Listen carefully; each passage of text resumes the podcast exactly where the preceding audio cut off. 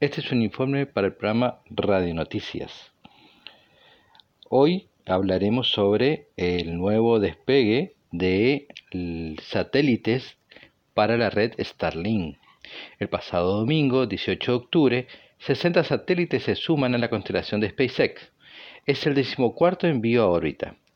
Ahora, la red de enrutamiento de Internet llegará a casi 800 unidades y se acerca un periodo de prueba pública para el norte de Estados Unidos y quizás el sur de Canadá.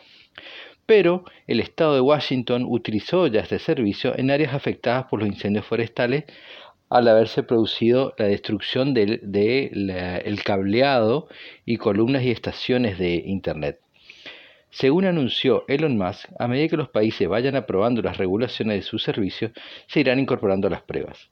Y agregó que Starlink se podrán usar en autos o trenes, aunque se muevan a grandes velocidades, pero siempre que sus antenas receptoras tengan una vista clara del cielo. También SpaceX fue incluida entre 186 empresas oferentes para brindar servicio de banda ancha en áreas rurales de Estados Unidos. Este ha sido el informe para el programa de Noticias de Pablo Germán Salazar.